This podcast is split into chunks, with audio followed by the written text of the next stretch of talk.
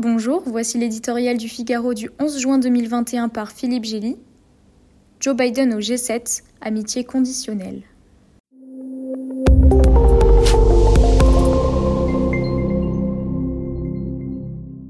La semaine européenne de Joe Biden s'amorce sous les meilleurs auspices.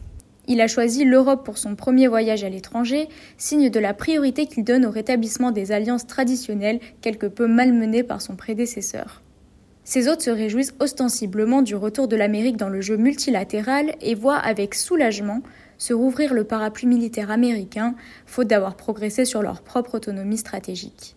En terrain conquis, Biden compte s'afficher comme le champion d'intérêts et de valeurs partagées, chef d'un camp occidental ressoudé avant d'affronter en position de force Vladimir Poutine mercredi prochain.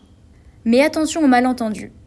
Malgré les scènes de retrouvailles entre amis, le 46e chef de la Maison-Blanche, qui pratique depuis un demi-siècle les codes et les coulisses de la diplomatie, ne va pas se contenter d'échanger des tapes dans le dos.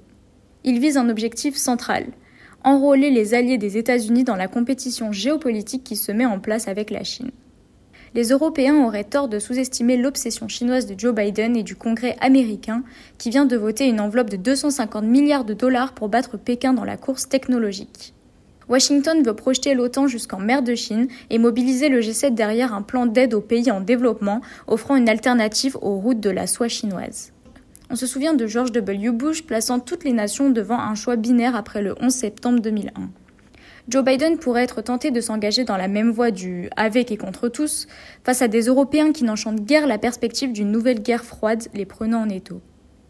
Pour sortir de l'étreinte étouffante de l'ami américain sans fissurer la nécessaire unité du bloc occidental, les Alliés doivent poser leurs conditions au président. Consultation, proportionnalité, engagement, les termes d'un véritable partenariat. À eux de prendre la place du médiateur pour échapper à celle de l'otage.